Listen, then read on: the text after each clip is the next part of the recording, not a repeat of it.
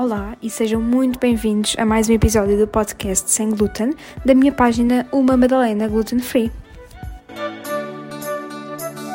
Olá, uh, hoje estamos aqui para mais um episódio do podcast, uh, desta vez com uma convidada uh, que eu sigo no Instagram e que gosto muito. Estamos aqui a falar com a Ana Rui, que vai dar aqui um bocadinho, contar um bocadinho a sua história em relação ao sem glúten na sua vida. Olá, Ana. Olá, Madalena. Antes de mais, obrigada pelo convite. Isto é uma estreia para mim, é o meu primeiro podcast. Sinto muito honrada. Nem sei se, se estou ao nível de, de estar aqui a ser solicitado. Espero claro que sim. Obrigada. Claro pois bem, então, o meu nome é Ana Rui. Uh, obrigada já agora por seguir e por gostar das minhas coisas. Uh, efetivamente, deixei o glúten em 2014, em novembro é uma data que eu não me esqueço. um, portanto, já vão seis anos sem glúten, o tempo passa. Um, mais coisas sobre mim. Tenho uma página, lá está, de Instagram e de Facebook e um site, onde exploro um bocadinho esta parte do sem glúten, especialmente nas coisas que eu senti que, que os celíacos e que as pessoas por opção ou por escolha ou por algum problema de saúde retiram glúten da sua alimentação que era na parte de, da padaria, da panificação e, do, e da confeitaria, bolos, etc.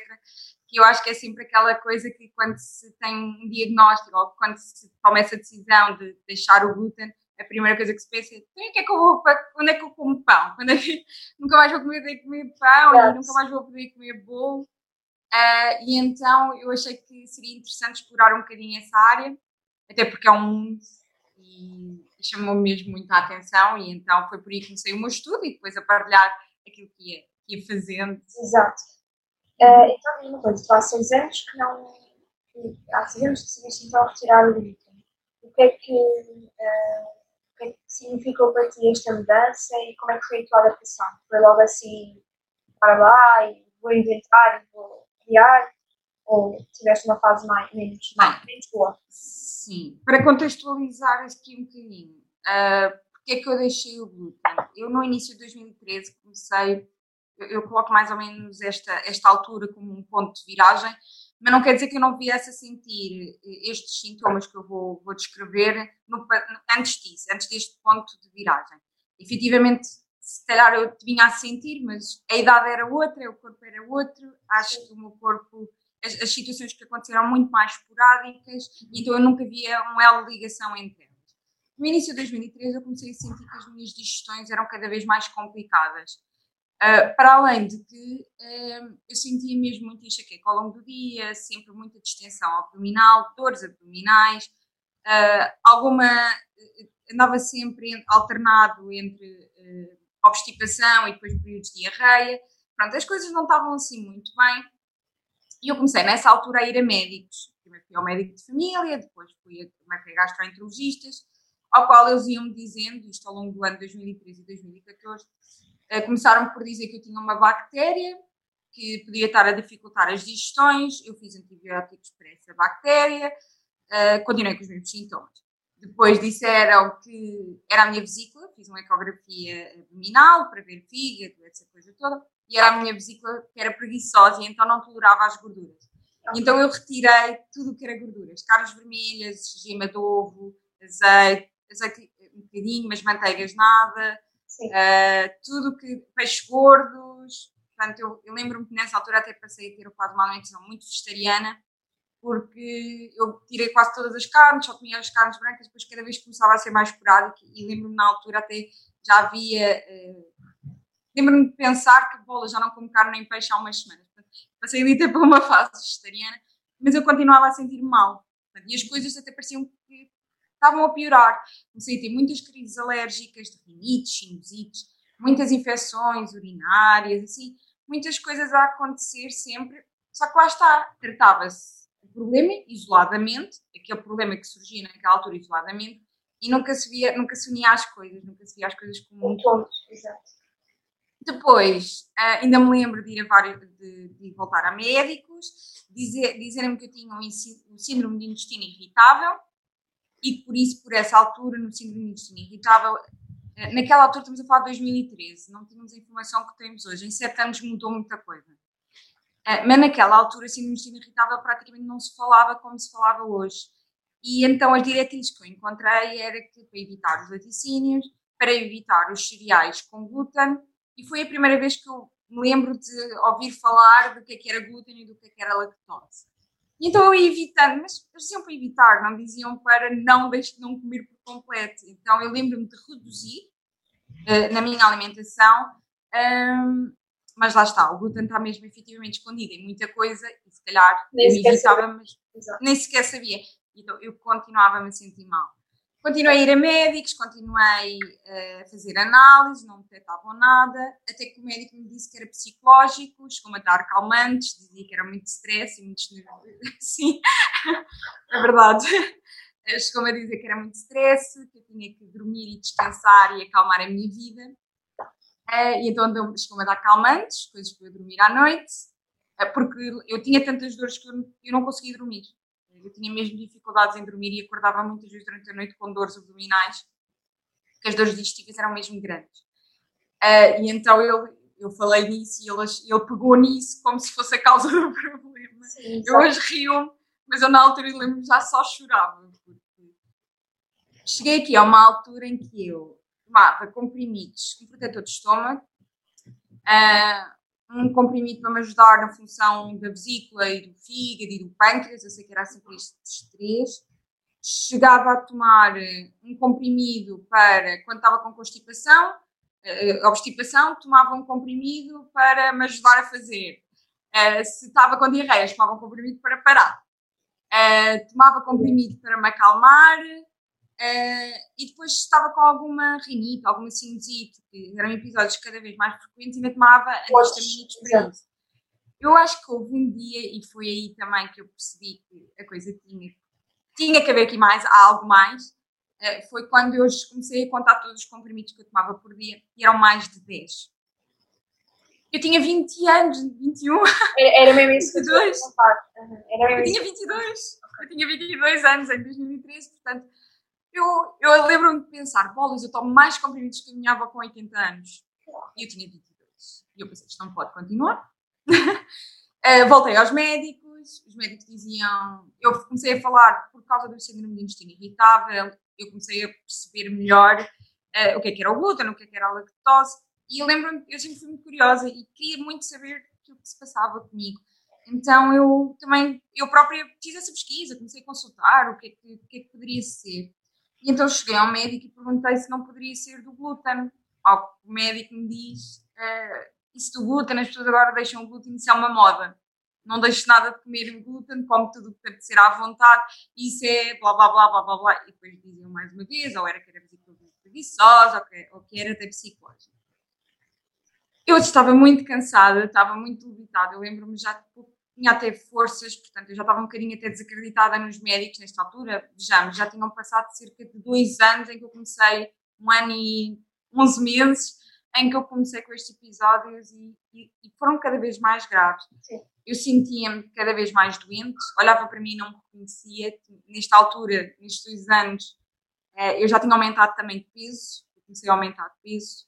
Não sabia o que havia de comer, porque eu já olhava para a comida quase como um inimigo, porque como eu não sabia o que me fazia mal, tudo aquilo que eu comia, eu senti que, que não me estava a fazer bem. Então eu lembro-me de olhar para qualquer coisa, abrir o frigo e pensar: tenho medo que isto me faça mal, tenho medo que isto me faça mal, e criar um medo de comida e de comer. Uh, e então até havia períodos em que fazia muito jejum e depois havia outros em que, ah, já que eu não sei o que é que posso comer, vou comer tudo o que me apetece. Uh, portanto, havia aqui estes dois. É que hum, isto, isto as pessoas pensam, ah, é só deixar o glúten. Mas às vezes até se descobrir um diagnóstico é um processo. E até se descobrir o diagnóstico perde-se muitas coisas. Eu lembro-me, por exemplo, portanto, a idade que eu tinha, tinha 22, eu lembro-me de recusar muitos jantares fora, porque eu tinha medo de ficar mal disposta, de começar a vomitar ou de me dar ali uma crise. Um, de... Diz? Condiciona. Sim, condiciona-nos socialmente, psicologicamente, fisicamente. Eu estava aqui a ficar numa altura muito limitada e estávamos a entrar aqui em outubro, novembro de 2014 e foi então que fui a um nutricionista que já me tinham falado, assim, mais funcional, mais fora da caixa na altura. Hoje é super normal, mas pronto, na, naquela altura era super fora da caixa. E um, ao qual ele me diz: Ana, vamos retirar o glúten, vamos retirar a lactose, vais fazer uma alimentação super limpa e depois vamos introduzir um a um. um e pronto, e foi assim que eu fiz. Portanto, eu comecei uh, duas semanas uh, uh, sem uma alimentação assim, muito limpa, muito básica, e nessas duas semanas parecia uma nova vida. Eu de repente lembro-me de começar a acordar com energia de manhã, de não ter dores, de começar a as idas à casa bem serem muito mais tranquilas. A alimentação, cada coisa que eu comia, já parecia que até já sentia melhor o sabor, as coisas, parecia que o meu corpo estava a receber bem aquilo. Um, e foi assim mesmo uma nova, uma nova vida naquela altura, naquelas semanas. Depois tive que introduzir o glúten, não é? Portanto, eu tinha que fazer o teste, efetivamente, para tentar perceber se era, se era o glúten aqui o bicho papão, no meu caso. E, e foi terrível.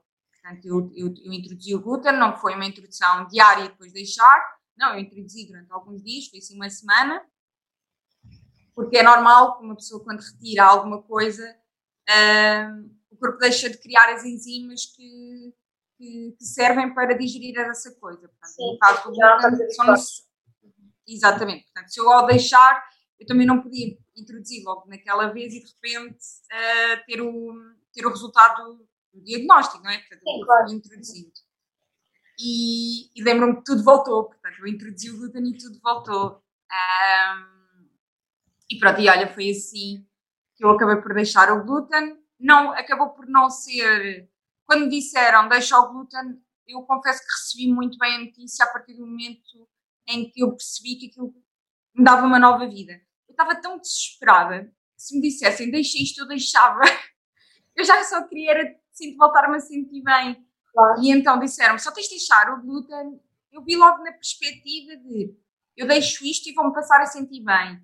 E fiz, vi logo o copo meio cheio, sabes? Pensei, ah, ok, eu deixo isto, mas ainda posso comer ovos, ainda posso comer carne, ainda posso comer peixe, ainda posso comer todos os legumes, posso comer todas as frutas. E então, não, isto ainda é um mundo, portanto. depois, começaram a, depois começaram a falar das cereais sem glúten, mas ali a primeiro momento foi eu posso okay, comer tanta coisa. Vamos, não. Vamos lá, não é? Exato. Foi mesmo, acabou por ser, acabou por ser fácil, sabes? Mas também a verdade é que eu sempre tive algumas manias das dietas, ah, então okay. sempre fui um bocado carbofóbica. Ah. E então já não comia, pouco comia massa, pouco comia, comia o pão escuro, não comia o pão branco. E então foi ali quase uma coisa meio subtil. Okay. E depois lá está. O agarrar-me à saúde foi. Desculpa, não, não, não, estava a dizer que foi mais ou menos convidado. Eu estava a pensar nisso. Sim, sim. Portanto, eu já não era aquela pessoa que comia massa a todas as refeições ou comia pão a toda a hora. Havia, havia alturas, talvez sim, mas uh, diariamente já não era tão frequente assim. Uhum. Então foi assim uma adaptação mais, mais fácil e isso melhor também. É diferente. Sim. Sim. É diferente também todo eu acho que é diferente quando é do dia para a noite, não é? É, é isso, sim, sim. Aqui teve tudo quase uma luta para tentar chegar ao diagnóstico. Eu tive uns, pronto, uns dois meses com. Não sei, dois meses, dois meses, lá, com, com sintomas uh, uh, maus, feios. Uh, não foram dois, dois anos. É um bocadinho diferente. Mas, mas pronto, eu acho que a forma como tu também encaras isso, uh, da tua página e o que transmites também para outras pessoas, porque já fizeste imensas coisas, eu sei, que não que ter sei lá. Por isso, eu ia perguntar, porque achas que, que isto possa ter mudado em ti, não é? Mas acho que só o facto de teres criado uma página em que ajudas outras pessoas já, já fala. Eu, eu, portanto, eu depois nesta altura, quando tive o diagnóstico, eu, eu sou terceira de, de quatro, de, de, quatro filhos. Ah, ok. Portanto. E então eu lembro-me de, uh, nesta altura, eu partilhava muita coisa com a minha irmã, tínhamos aquela mania de, uhum. ah, estou a comer isto, tirar a foto e, dar, e passar a uma à outra, e eu e ela começámos a partilhar aquilo que estávamos a comer. Ao mesmo tempo que eu tive o meu diagnóstico, a minha irmã também se. Minha irmã, Paula Ruivo, também tem uma página própria, uh, começou, começou, a, começou a partilhar comigo também o que ela comia, porque ela tinha se introduzido no tipo de alimentação paleo, ao qual eu depois também acabei por entrar, porque uh, enquadrava em tudo aquilo que eu estava a fazer na altura. Era tirar que não estava a comer glúten, poucos laticínios e uma alimentação super natural. E então nós as duas, em 2015, decidimos criar uma página que é o Caramelos Kitchen. Portanto, eu antes de ter a minha página, eu tive nessa página Caramelos Kitchen. E aliadas ao grupo Paleo Descomplicado, em 2018 uh, eh, lançámos um livro, que é o Cozinha Paleo 21, que está na quinta edição. Quem quiser para, para, para o Natal. É uma boa, é uma boa, um bom presente. E é um bom presente. Pronto, e então eh, nós começámos até a fazer workshops com esse grupo, que depois também tem uma associação, que é a Associação Paleo 21, à qual eu também pertenço, sou sócia. E, uh, portanto, nós começámos a partilhar uh, com o mundo, digamos assim, esta, estas comidas sem glúten. Portanto, também acabou por ser uma coisa assim meio familiar, quando eu entrei nas redes sociais e nesta coisa das partilhas. Eu não mostrava a minha cara, um bocadinho de vergonha e um bocadinho de receio. Eu, eu posso, posso falar muito e não parecer, mas eu sou um, um bocado acanhada. uh, portanto, isto agora já está um bocadinho mais fácil. Já é uma evolução. Sim. Um, e agora, o que é que depois acabei por sair de, do projeto com a minha irmã, deixei o projeto com, com, a minha irmã e acabei por criar o meu porque eu queria mesmo especializar, se é que eu posso dizer que é uma especialidade, é, mas que eu queria me direcionar mais para o mundo das farinhas sem glúten e tudo o que. Pronto, é mesmo um mundo. Era isso que eu ia dizer, é mesmo, mesmo É mesmo. Eu continuo a estudar e ainda há muito para estudar. continuo a estudar e a criar e ainda há muita coisa a fazer. Exato, só estou só estou uh, aqui há um ano e achava sempre no início, quando ah, descobri uma receita de pão boa uh, que consegui fazer, e achava pronto, agora não tenho para aprender. Isto, num ano, as coisas que eu já aprendi é, é impressionante. É mesmo é muito. Agora multiplica, multiplica isso por 6. Exato, exato. eu mesmo assim considero que vou continuar a aprender. Ainda não aprendeste não, portanto, eu em janeiro de 2019 acabei por uh, criar a minha página. Uhum. Uh, também teve aqui um que eu posso partilhar que, está na minha história e está na história do, sobre mim no, no, meu site, que é em novembro de 2018, um, novembro novamente, por acaso. Uh, em novembro de 2018 morre a minha avó paterna, uhum. mãe do meu pai, e ela era a padeira, a padeira da nossa família com trigo, não é? Trigo da aldeia, naqueles fornos da aldeia também, mas foi com ela que eu, em pequenina, aprendi a saber como é que se fazia o pão. Portanto, ela, ela não tinha mais de 1,40m, talvez 1,45m, era assim pequenina, mas eu, eu também ainda era, era pequenina, portanto, era nova, portanto, 5 anos, 6 anos, por esta altura, ou se calhar antes, e lembro dela agarrar na saca do pão, naqueles alvidares de barro grandes, e pôr lá a farinha, pôr uma cova, uh, ir buscar o fermento velho, que era o fermento que ficava da vez anterior, juntar, juntar a água e começar a me bater. E ela tinha uma força para bater, dava para fazer uma quantidade de pães enorme. Uh, e depois o meu avô nisto tudo já estava a ligar o forno. Portanto, eu já tinha aqui alguma ligação uh, ao pão. E quando a minha avó uh, acaba por falecer, essa memória parece que voltou em mim. Portanto, isto acontece estas coisas, não é? Quando alguém sai da nossa vida, parece que entra de alguma forma também de volta. E, e foi aí que despertou para mim. Eu, eu, mas eu posso voltar a fazer pão, eu posso fazer pão, eu posso fazer pão sem glúten. E foi aí que eu comecei a estudar. Foi aí que eu comecei mesmo a estudar à grande, a fazer cursos, a investir em cursos, a pagar cursos, a pedir a toda a gente que no Natal me oferecesse cursos de pão e livros de pão. Uh, portanto, também estava em novembro e foi logo ali, eu pedi rapidamente. Um, e comecei a experimentar e a, e a brincar um bocadinho uh, e a dar a provar e, e, pronto. E foi assim que acabou por. Um, por, por é, exatamente, por despertar. E também perceberes que, ok, eu não posso comer glúten, não posso comer aquele pãozinho que minha avó fazia com farinha de trigo, mas posso reinventar-me podem ficar igualmente bom. Uh, Até porque havia aqui só outra coisa, desculpa. Havia sim. muito aquela ideia de os pães sem glúten normalmente eram sempre feitos ou pelo menos naquela altura o que se via era muito com ovos. Ok. E então ia sempre buscar um sabor, se calhar, mais a bolo do que a pão. E a minha pretensão era, era mesmo fazer um pão que soubesse a pão. Soubesse realmente a pão. soubesse realmente e chegasse realmente a pão. E foi aí também que. Eu já tinha feito outros pães sem glúten, com ovos, farinhas de amêndoas e coisas assim. Mas eu queria algum que, que Sim. do início ao fim eu sentisse que estava a fazer pão. E corrijo-me Foi- se, eu- se eu estiver enganada, mas deves ter feito ah, milhares, deves ter milhares de experiências. ah, pães Sim, que não foram- correram bem. Muitos, muitos pães não correram bem. Ainda hoje, portanto, faz parte do processo. Faz parte do processo. Os, os falhanços fazem parte, pronto, é, falhamos até chegar, até acertar. Ahm, mas sim, fazem, faz eh, muitos testes. Eu, eu, costumo- eu costumava aqui brincar em casa eh, que eh, a cozinha estava o meu laboratório. Portanto, eu tinha um caderninho, que ainda hoje tenho, o meu caderninho, portanto já é outro, mas continua a ser um caderno de papel, em que eu vou escrever receitas X, experiência 1, graus da cozinha Y, graus da. Depois também aqui as temperaturas mexem muito com o pão e com a fermentação. Então eu tenho tudo escrito, depois é resultado da experiência 1, tal. Voltar a tentar, sim. E pronto, e sim, foram muitos testes, muitas experiências, ainda hoje é, é, vai participar. Sim, pois vai. Sim. É, a cozinha é mesmo, é mesmo assim. Um dia ah, fazemos uma receita que maravilhosamente e repetimos 10 vezes e fica bem, e à décima primeira ah, não sei o que é que aquilo é e fica tudo mal. Mas pronto, é Sim. mesmo assim. Sim, Ah, é verdade. E pegando aqui um bocadinho na tua, ah, na tua página, que já tem, já tem bastante sucesso e acredito que já ah, tenhas conseguido ajudar muitas pessoas, também com, com as tuas partidas.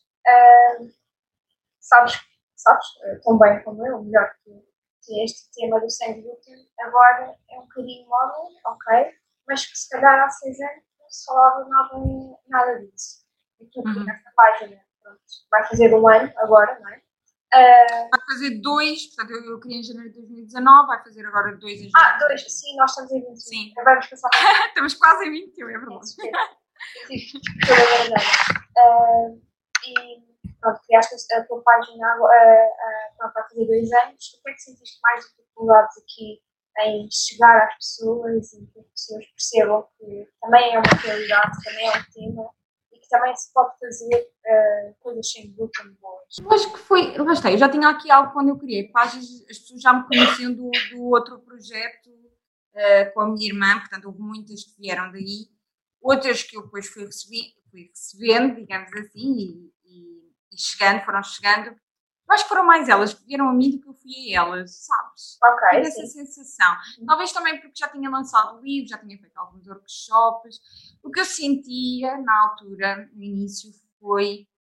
eh, havia muita gente que me chegava e dizia: Ana, eu preciso de um pão sem glúten. Eu não posso comer glúten, preciso de um pão sem glúten, mas eu tenho outras intolerâncias. Eu, dentro do sem glúten, não Pois. podia comer, sei lá. eh, houve pessoas que não podiam comer fermento, havia qualquer tipo de fermento. Eh, havia pessoas que não podiam comer alguns tipos de cereais, por exemplo, se usasse trigo sarraceno, não podiam trigo, sarraceno, qual é que poderia ser outra? Houve pessoas que era, não podiam qualquer semente. Então eram quase elas que chegavam a mim com um pedido de ajuda, Ana, não posso comer glúten não posso comer isto, isto, isto, será que dá para fazer aqui um pão? E então eu quase me senti desafiada, eu confesso, eu gosto deste tipo de desafios e eu até adorava que as pessoas me chegassem e me dissessem, Ana, não posso, quero pão, mas não posso com isto, isto, isto, isto. E eu, ah, que fixe, um desafio, bora para o laboratório. E era quase assim.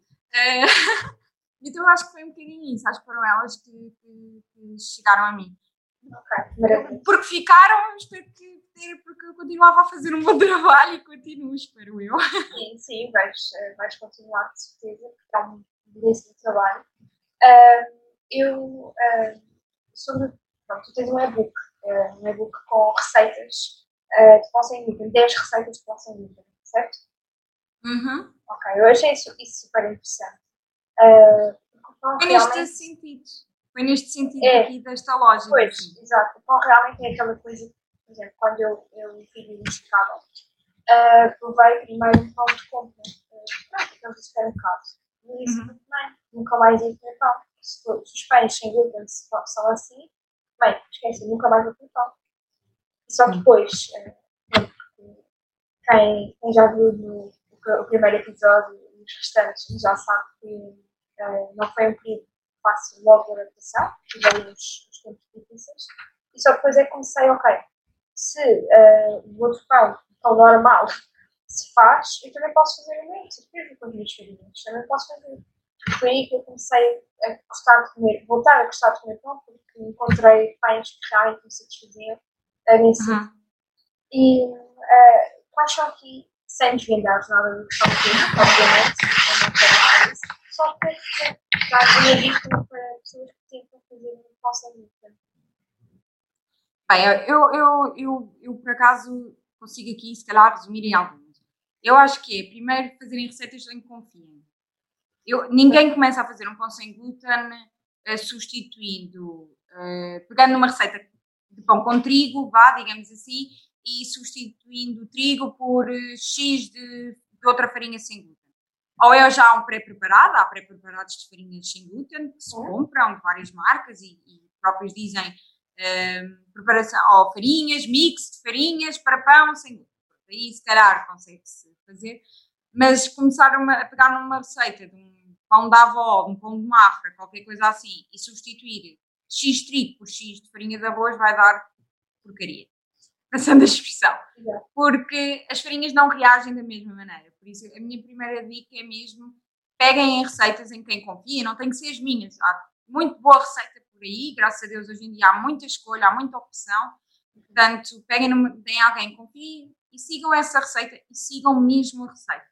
Também não comecem a inventar ali no meio.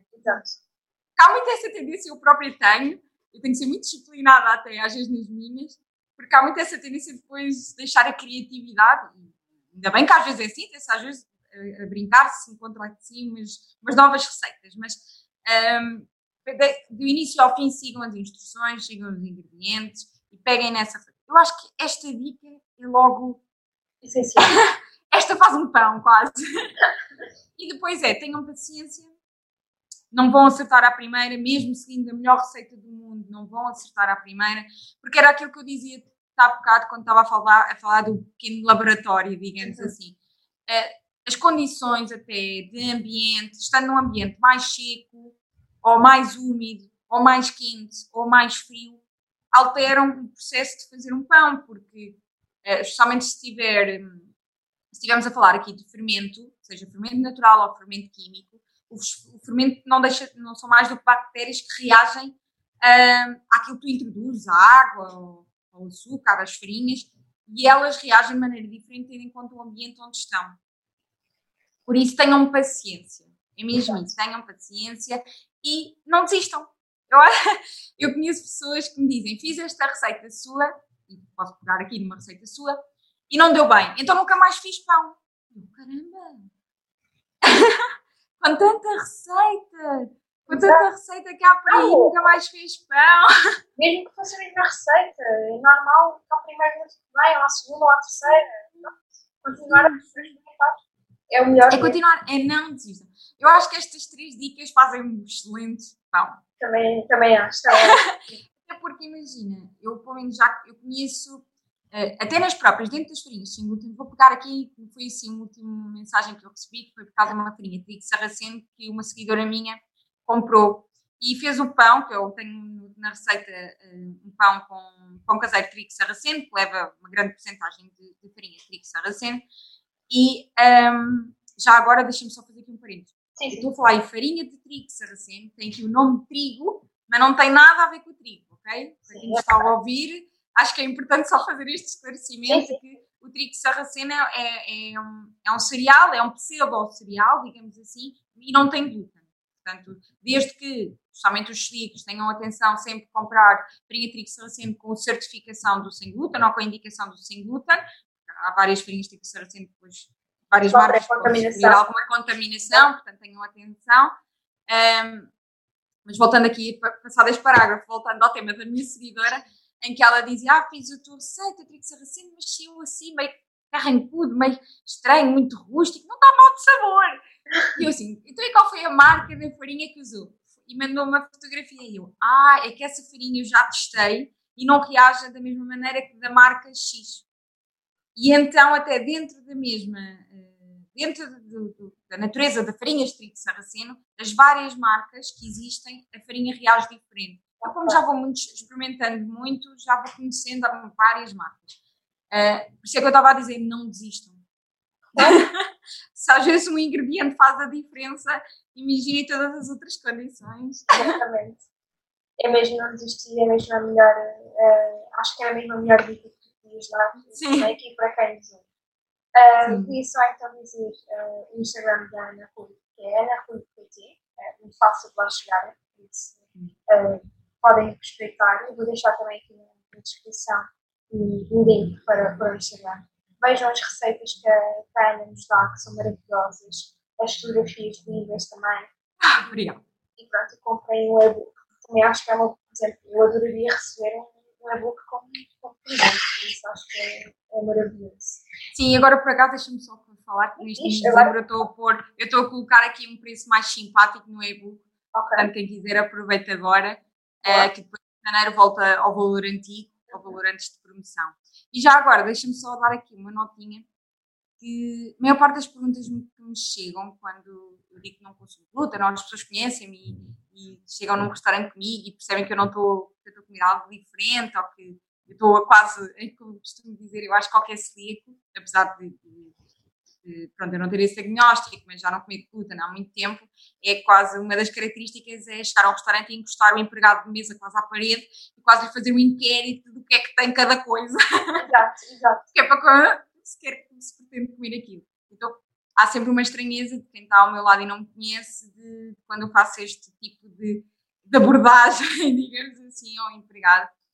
E, e as das perguntas mais que me fazem é como é que é a vida social de um filho. Como é que sai à noite, como é que vai de férias com os amigos, especialmente nesta idade, e Madalena, tu, tu, tu ainda és mais nova que eu, portanto percebes bem. Eu continuo a ir de férias com os meus amigos, portanto uh, eu sei bem quais são aqui os desafios que há e, e, não deixei de sair à noite e não deixei. Aliás, eu até passei a ir mais, a sair mais à noite e ir mais a jantar com os amigos do que antes de ter o. antes do, do momento em que tive o, o, o diagnóstico. Um, é uh, descompliquem. É muito isto, descompliquem. Vão pelo base, vão pelo básico. Um bife grelhado, um peixe grelhado e uma salada não tem glúten. Peçam tudo sem molhos, tenham atenção, peçam só grelhados, sem molhos. E dá, um copo de vinho não tem glúten. Portanto, desfrutem. Simplesmente descompliquem. É um bocadinho assim. Eu, por exemplo, posso dar o exemplo que nas férias com os meus amigos, eu levo a minha alimentação. Como é? Por suporte? eu continuei, portanto, eu não deixei de ir, simplesmente comecei a levar a minha, aquilo que eu como. E uh, o, que, o que fica nestas férias com os amigos não foi aquilo que eu comi na refeição do dia X, foi todos os momentos que eu passei com ele. Portanto, não deixem que o glúten comande a vossa vida, ou que o facto desse diagnóstico comande a vossa vida. Há muito mais do que para além disto, ok? Por isso, só gostava de deixar aqui, aproveitar e deixar aqui este alerta porque é das mais é da, assim, das perguntas que eu mais recebo é, é isto, é como é que é a vida social e uh, para além de que uh, quase sempre que alguém, se calhar também contigo te acontece isto, é oh meu Deus, coitadinha, aquele quase drama é. de coitadinha, não podes comer isto. Não, nós não somos coitados. Não, coitadinha, está tudo bem, ok. Sim, eu costumo dizer, há tanta coisa que ainda se pode comer, por amor de Deus. Eu acho que, coitados, é lá, cadeira de rodas. Há coisas bem piores nesta vida do que, do que deixar o glúten. Portanto, não venham com esse discurso de coitadinha, está tudo bem. Nós passamos bem, não vamos morrer de fome. Compliquem muito na vida, na vida, na vossa vida, na vida social. Não deixem que o, o facto de deixarem o glúten e as escolhas alimentares comandem a vossa vida. A vida é mais que isso. Por isso, olha, desculpa aqui só deixar aqui isto. Não, não, acho que foi, foi mesmo foi muito importante dizer isso. Uh, eu tento sempre fazer perguntas diferentes, mas obviamente isso é uma pergunta que para nós faz todo sentido respondermos também. E por isso, obrigada por teres lembrado. Uh, obrigada mais uma vez por teres aceito o meu convite mesmo. Olha, obrigada eu mais uma vez. Espero que tenhas gostado e espero que também tenham gostado desse lado. E até à próxima. Até à próxima, obrigada. Obrigada,